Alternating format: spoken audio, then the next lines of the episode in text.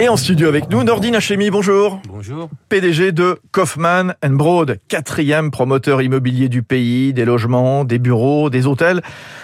Dans ce contexte d'inflation, est-ce qu'il y a un risque immobilier, risque immobilier pointé notamment par les banques centrales, la Fed, la Banque centrale européenne?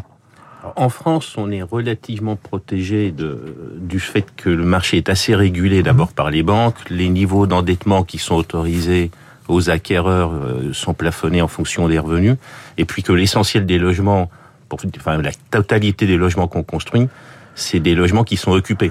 Donc on n'est pas tellement sur un marché euh, spéculatif en termes de sur le marché du logement. Tout de même, euh, l'inflation, je disais, les, prix à la production en Allemagne qui, qui bondissent. Quel impact de l'inflation sur votre secteur? La hausse des coûts de la construction, je pense à ça notamment. Alors ça a un impact bien évidemment. Hmm. Ça vient renchérir le, les coûts, les, les, les prix de vente. Pour le moment, les taux sont encore très bas, donc euh, on arrive encore à maintenir un, prix de logement qui correspond euh, au pouvoir d'achat de nos clients. Mais jusqu'où? euh, Jusqu'où? Bah, il y, aurait une limite à atteindre parce que le pouvoir d'achat n'est pas extensible à l'infini et on sait que les taux d'intérêt vont, euh, vont difficilement baisser maintenant. Eh, oh, tiens, est-ce qu'on parle assez logement dans la, la campagne électorale? J'ai l'impression que personne n'en parle. C'est votre sentiment, Nordine Hachemi? Alors ils sont mis en parler il y a quelques temps. Maintenant, est-ce que c'est une bonne ou une mauvaise nouvelle de pas en ah, ah, parler? Vous préféreriez qu'ils en parlent pas? Moi, je suis. vous laisse tranquille? non, en fait, pourquoi je dis que ce serait une bonne nouvelle qu'on n'en parle pas? Parce que ce serait enfin reconnaître que c'est un produit essentiel et qu'il n'y a pas de débat politique sur les produits essentiels. Il n'y a pas il n'y a pas de la nourriture de gauche ou de droite. il n'y a pas de logement de gauche ou de droite. Je comprends, je comprends. Bon, il faut toujours un ministère du logement ou pas, à votre avis, dans ce contexte? Moi, je souhaite qu'on ait un ministère qui, au niveau de l'État, qui s'occupe de l'aménagement du territoire qui donne, qui prépare mm. les bonnes conditions pour construire des logements là où il y en a besoin, puis surtout qu'on se pose les questions, quel que soit le parti politique, de quels sont les besoins de logement sur les 50 ans à venir. Et laisser plutôt travailler les maires, par exemple? Et ensuite de ça, on peut avoir un État qui passe des contrats avec les élus locaux, avec les régions, avec les départements. Une fois que le constat, euh, le bilan est fait sur quels sont les besoins de logement. L'État fait son rôle d'aménageur et puis les maires font leur rôle de bâtisseurs. C'est quand même les premiers bâtisseurs de France. Toujours, oui, enfin, euh, sauf en période électorale. Ils n'aiment pas trop construire justement parce que ça pourrait leur être reproché. Bon, dit-on. Voilà. Euh, euh, il y a eu un coup de pouce fiscal d'ailleurs aux maires bâtisseurs. Est-ce que ça a été de nature? Est-ce que ça c'est de nature ou pas à terme à débloquer donc un, peu le problème? C'est un point important, surtout hein qu'avec la, la fin de la taxe d'habitation les maires ont du mal à voir quels vont être les revenus associés à l'augmentation de la population. Donc accompagner les maires bâtisseurs financièrement, c'est fondamental parce que ça, construire des logements pour eux, c'est des services en plus, des infrastructures en plus et donc des dépenses en plus. Bon, malgré tout, euh, Nordine Hachemi, vous êtes le PDG de Kaufmann Broad. Comment répondre dans toute la France à la pénurie de logements, à la pénurie de, de foncier, clairement? D'abord, la pénurie, elle est artificielle, parce que la France, c'est un grand pays, on a de l'espace. Oui, je sais, mais on va pas construire non plus des, des logements en plein milieu de la, de la Beauce s'il n'y a pas de ville à côté, quoi. Non, mais il y a tout, il y a un, une grande partie du territoire qui est aujourd'hui euh, urbanisé, mais très peu dense, c'est ce qu'on appelle les territoires suburbains. Pourquoi ils sont très peu denses? Tout simplement parce que il y a un manque d'infrastructures, il y a un manque de services, euh, et c'est là où l'État a un rôle.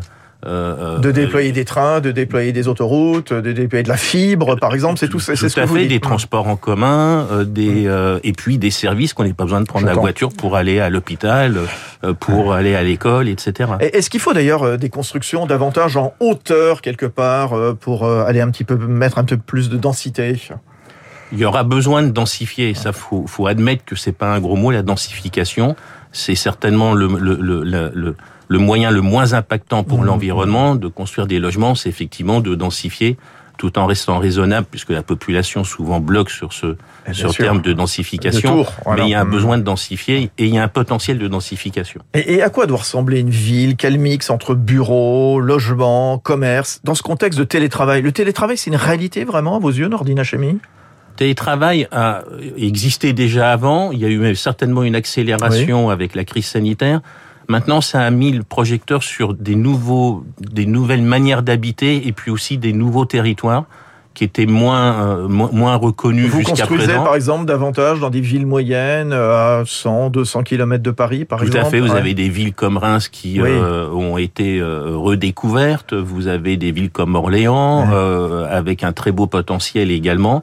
Et là, effectivement, on, on, on, revisite un peu, on redécouvre tous ces territoires. Mais il y avait eu un mouvement qui avait été, déjà été enclenché, et à beaucoup de titres, la crise sanitaire a été un accélérateur de tendance déjà en mise en place. Alors c'est quoi le bon mix entre euh, logement, commerce, euh, bureau dans les villes? Il, il, faut, il faut un peu de tout, bien évidemment.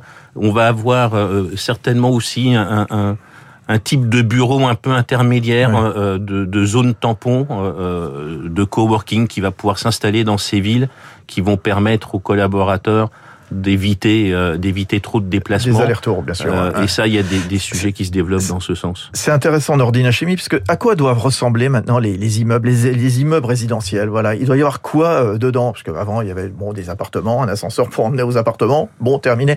Là, il y, a, il y a tout un écosystème qui peut se créer dans un, un immeuble résidentiel? Avec du service, par exemple? Alors il y a beaucoup de, d'applications, de, de, services qui se sont créés grâce à la digitalisation, qui permet d'avoir beaucoup plus de coopération entre les, les habitants d'un immeuble. Il faut penser de plus en plus à avoir ce qu'on appelle des socles actifs quand c'est possible, c'est-à-dire des commerces, parce que c'est vraiment fondamental pour créer un véritable tissu urbain. Euh, et, et, puis des immeubles qui sont de plus en plus performants au niveau énergétique. Alors ça, c'est bien. Qu'est-ce que vous faites dans le mouvement de la transition énergétique, vous, Kaufmann Broad? Est-ce que vous construisez davantage en, en bois, des bâtiments énergie positive, par exemple? Alors on a des, bien évidemment, on construit des immeubles à énergie positive. On, on, utilise le bois, mais le bois c'est pas la réponse universelle mmh, à tous mmh. les problèmes. Il faut faire attention aux effets de mode. Il y a aussi le recyclage des matériaux qui est très important. Et puis le logement, euh, le logement neuf est un peu à la voiture, euh, à la voiture ce que la voiture électrique est, est à l'automobile. C'est-à-dire nous sommes les seuls. Seul le logement neuf est capable d'être neutre au niveau carbone en phase d'exploitation. Merci, bonne journée. Merci. Merci d'être venu ce matin sur Radio Classique. Nordine Hachemi, PDG de Kaufmann Broad, quatrième promoteur immobilier. Il est 6h53 dans un instant. Baptiste Gabory, trois minutes pour la planète avec un rapport sur l'état